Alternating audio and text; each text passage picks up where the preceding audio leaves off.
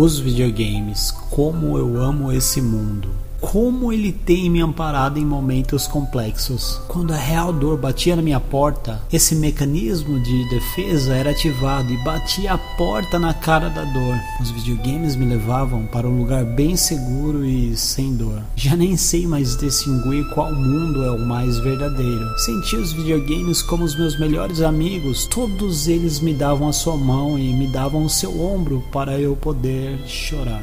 Vamos voltar no tempo. Antes dos problemas psicológicos, das tatuagens e de toda essa tecnologia. Vamos rever aquela criança sonhadora e feliz. Vamos repassar por momentos dourados e cheios de alegria. Hoje é um dia de recordações e saudades. A saudade é destruidora para aqueles que têm sentimento. Eu só queria ver os meus desenhos favoritos, ser chamado de Macaulay Culkin, soltar os meus pipas, brincar na rua e esperar o meu amigo Ricardo aos sábados para ir jogar videogame na casa dele. E na casa do meu melhor amigo era luxo, pois os pais dele não gostavam muito de mim. Sempre íamos até o seu quarto para comer pizza, beber coca e assistir filmes ou jogar de madrugada. Isso quando seus pais já estavam dormindo. Vou rever com vocês uma cena que nunca mais tive coragem de ver, mas preciso rever esse momento, pois estou precisando do conforto e do colo da minha mãe. Olha minha mamãe aí, me dando um beijo. Nesse momento eu havia perguntado a ela: "O que você mais queria fazer agora?" Ela veio e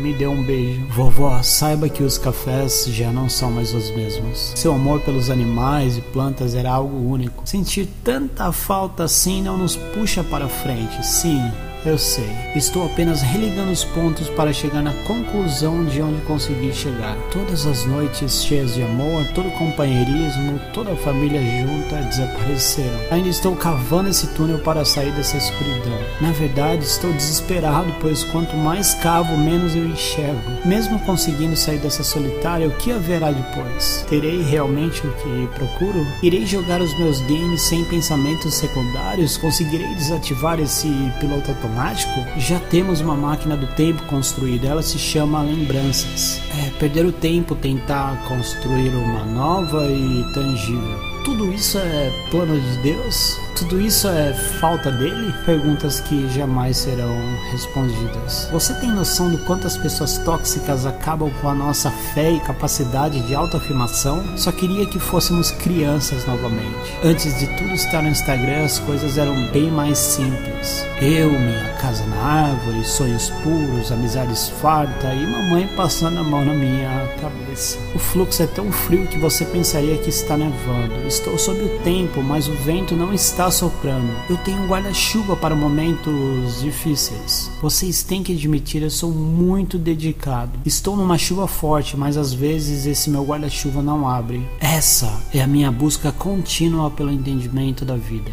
E como anda a sua busca?